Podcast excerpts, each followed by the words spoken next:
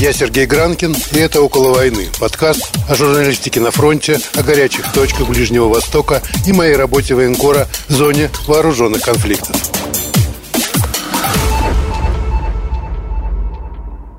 Всем привет, это «Около войны», с вами Сергей Гранкин. И сегодня мы продолжаем беседу с украинским журналистом Айдером Муждабаевым, заместителем главного редактора единственного в мире крымско-татарского телевизионного канала и активным противником Владимира Путина. Причем нужно сказать, что путинский режим Айдеру отвечает примерно тем же самым. Его уже приговорили в России к двум годам за терроризм, а вот сейчас появились слухи, что его еще и включили в список уничтожения, который якобы составлен российскими военными на случай оккупации Украины. Так будут расправляться с противниками режима.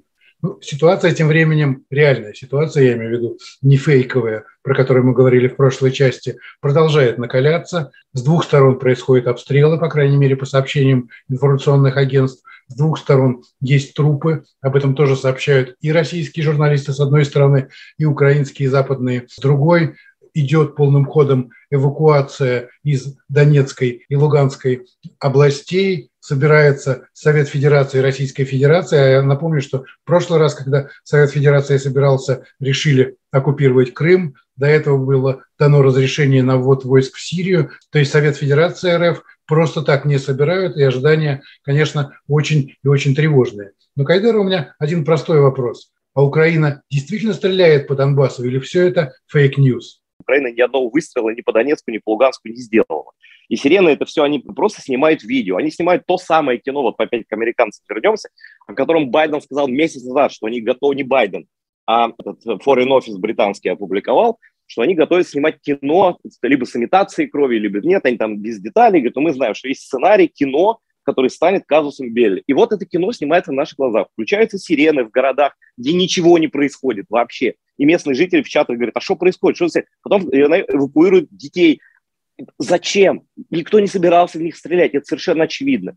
Э, русские газеты, телеграм-каналы забитыми этими фейковыми видео. Я написал сразу, что это же сценарий, в принципе, вторжения в Грузию. Даже вот у себя на Фейсбуке дал скриншот, как они тоже вот эту фейковую эвакуацию и фейковую угрозу выдумывали. Сейчас они вполне возможно расстреляют колонну автобусов где-нибудь да, по дороге. Не зря туда вагнеровцы приехали. Это все спектакль, дурной спектакль, который ну, весь мир цивилизованный понимает, что ну, кроме зомби, идиот. Ведь за этим спектаклем очень важно следить, потому что за ним стоит какая-то практическая идея, какой-то план. Мы, естественно... Разумеется. И Разумеется, поэтому нельзя, нельзя закрывать на это глаза, говорить, что этого нет. Нет, закрывать глаза нельзя. К сожалению, это есть. Надо, этого нет. Это фейки. Это они делают фейковое кино про Украину, лживое кино, чтобы начать ракетами забрасывать Киев. Вот что они делают. И я уверен, что израильский канал не верит, ну, по крайней мере, я надеюсь, что ни один израильский канал не, не верит, все-таки больше доверяет британскому foreign офису, чем пропагандону Пушилину, который просто говорит ртом. Понимаешь? Глупости. Человечество получит то, что оно заслужило, не замечая Путина 20 с лишним лет, делая вид, что он он, э, хотя и не такой, как все, да, но все-таки такой цивилизованный человек, а он не цивилизованный человек. Смотри, любая война начинается с пренебрежения каким-нибудь одним народом. Вот сейчас скажу вещь такую, вот она для меня это параллель прямая. Как Гитлер же начал издеваться над евреями задолго до войны, да? И мир этот проглатывал, и концлагеря он проглатывал, и все он проглатывал. То есть про евреев забыли, принесли в жертву. А потом досталось всем. Так вот, у нас то же самое в нашей, на наших стебелых глазах произошло с чеченским народом. Когда не признали независимую Чечню после первой чеченской войны, которую русские проиграли, попытаясь там э, затопить все в крови, и дали индульгенцию на вторую, когда Путин, взорвав дома в Москве, просто начал бомбить города, стирать с земли. Он, они только так воюют. Почему я говорю про ракетную атаку? Русские войска никто не знает, как они воюют на земле. Их никто на земле не видел. Поэтому э, сейчас про чеченцев тогда забыли, проглотили. Внутреннее дело России. Джафар Дудаев, который я имел честь лично знать, общаться с ним в Грозно в 93 году, он сказал, но Запад делает вид, что Чечня – это внутреннее дело России. Недалек тот час, когда Европа станет внутренним делом России. Это почти дословная цитата. Это человек, который предсказал оккупацию Крыма, войну с Украиной. Это все есть на видео зафиксировано. Да? Тут как бы не подделаешь. Это настоящий гений. Человек с огромным размером мозга. Поэтому сейчас как бы все жертвы принесены. Вот эта цепочка геи, мы не будем геев защищать. Это же коммунисты, я же не коммунист. Вот эта вся цепочка пройдена до конца. Понимаешь? И сейчас момент истины для мира, и для Израиля в том числе. И не удастся прятать голову израильским политикам в песок, и журналистам делать вид, что они равно удалены. Но не получится это. Но в 41-м, 39-м уже, уже не получалось ни у кого. И потому что все встанет на свои места. И у меня единственное, что, за что я спокоен, я обо всем этом предупреждал. Потому что не хотели люди видеть, и до сих пор многие не хотят. И вот э, что касается Израиля, думаю, может быть, есть такая уникальная возможность меня донести до израильской аудитории мою оценку рисков для Израиля. Если можно, я это сделаю. Конечно, да, очень интересно. Вот смотрите, все делают вид, что ничего не происходит. Вот э, Путин захватывает Сирию, да? Таким образом, Путин, он фактически контролирует Сирию. Он вывел, это была его мечта, его флот не замкнут уже в, в Черном море, да? Он король мира в его представлении, морей, царица морей. Он захватил на Сирию для чего? Чтобы потренировать ракеты? Ну да, он это говорил. Но это тактика, да, потренировать это можно в тайге. Это фигня все, да. Зачем он это сделал? А я утверждаю, что это он сделал для дестабилизации всего региона. Его целью потенциально является Израиль и Турция. Турцию он вообще зажал с двух сторон. Это Крым, оккупированная военная база, и Сирия. Ну, мы это видели все. Но я к тому, что вот ты говоришь Хазбалла. Ну, опять, Хазбалла-то Хазбаллою. Но за этой Хазбаллой-то кто стоит? И с кем она слилась сейчас в Пакистане? С русскими. Они же, это, это же координированные действия их всех. Это вот не видеть Путина, это как don't look up. Не видеть Россию, как don't look up. Только, только не говорить мне, что это Россия. Ну, уже наконец Лукашенко убедились, что это все-таки Россия, а не какой не отдельный диктатор, да, уже по, по военному. Вот я всегда говорил, слушайте, ну, договор с военной, это одна армия, одни спецслужбы. Что вы тут рассказываете мне про какую-то независимую Беларусь? Ну, наконец, этот миф все уже развеялся, уже протрезвели насчет Беларуси. Так вот, когда-то протрезвеете от этого мифа, что существует какая-то Хазбалла или какой-то Хамас в отрыве от Москвы. Они никогда в отрыве от Москвы не существовали. И новое качество ракет, которые используют они вот в последней войне, об этом это подтверждает. Да, конечно, там замешан Иран, но кто такой Иран по сравнению с Россией? Вот и все. Это за всем этим стоит ФСБ, внешняя разведка. Это это такой клубок зла, которому Израиль, Израиль пытается, вот как бы по-израильски на все это посмотреть, ну, типа, с интересом про свою страну. Я это приветствую, каждая страна так должна поступать, да? Но все-таки нужно думать, кто, кто твой враг. И враг этот очевиден. Враг Израиля – это тот же самый, что враг Украины. И от этой истины пропетлять не удастся никому. Поздно, раньше. Но если начнется мировая война, а с нападением вот таким ракетами на Украину, она, безусловно, начнется, в итоге перерастет в мировую, так или иначе. Да, начнут гибнуть разные люди, разных, разных гражданств, начнут там приезжать добровольцы, начнется все, движ начнется такой, это все. Да? И я уверен, что он будет дестабилизировать и Израиль рядом с... Тем более, что ну, Израиль весь фактически находится в поле доступа теперь уже для э, Путина, причем с двух сторон, да, из, из Газа и с севера. И делать вид, что этого нет, ну хорошо, Нетаньяху ездил по 8 раз в Москву, там э, георгиевскими лентами обматывался, там с Путиным, с этим фюрером позорным стоял. Потом этого позорного фюрера в разгар войны, который он развязал, приглашают в Яд Вашем выступать, значит, дирижирует оркестром Спиваков, фанат Путина и оккупации Крыма, то есть фанат и калечи. То есть жизнь моего народа в очередной раз переломали, и Израиль это спокойно, этих людей воспринимает как релевантных для того, чтобы приглашать на, на шанование памяти жертв Голокоста.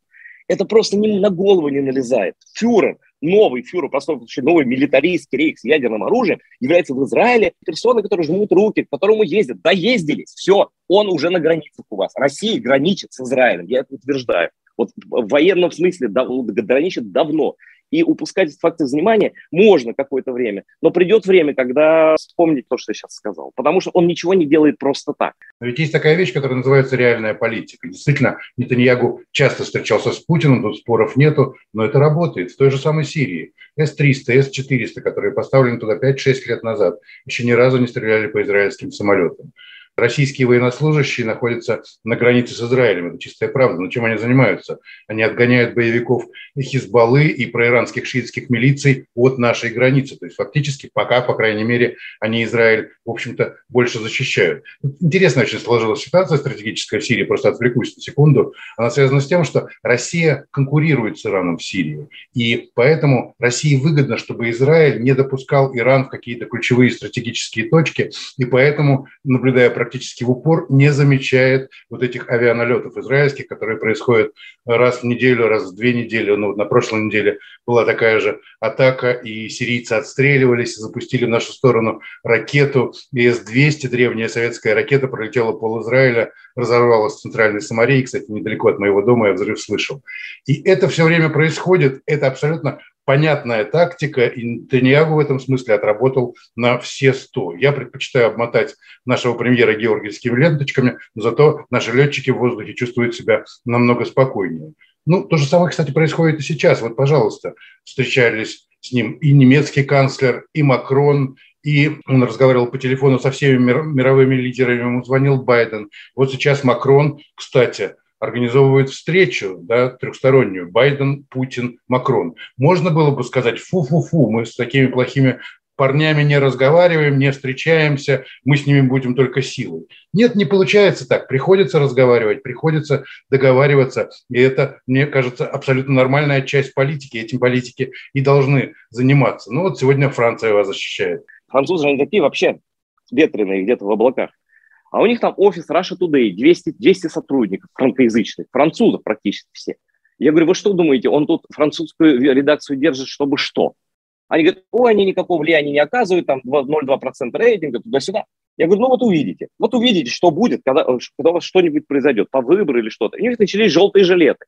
И Russia Today завалила весь Твиттер, весь интернет, весь, все соцсети роликами, которые сделаны под видом журналистики. Там, стоит, там журналист стоит, франкоязычный. Это, и они начали раскачивать желтых жилетов. Они выпустили рекордное количество роликов. Ни один французский канал больше этого не делал. Да? Как они завоевывают пространство? Да им не нужно, чтобы это смотрели с утра до вечера. Просто в пиковый момент они вбрасывают в интернет фейки. И все. И этими фейками забили, этими фейками они э, проловили Трампа, слава богу, второй раз не получил этими фейками они много чего в разных странах делали. Да, это гибридная война. И их недооценивать нельзя. Вот ты совершенно прав. Врага нужно оценивать трезво. Действительно, вот, знаешь, всю жизнь говорили э, в Советском Союзе еще с детства, вот, евреи, всемирный еврейский заговор, там, да, сидят мужики, там, бухают где-то, там, сионисты, еврейский заговор, ну, как в совке было, да, журнал «Крокодил».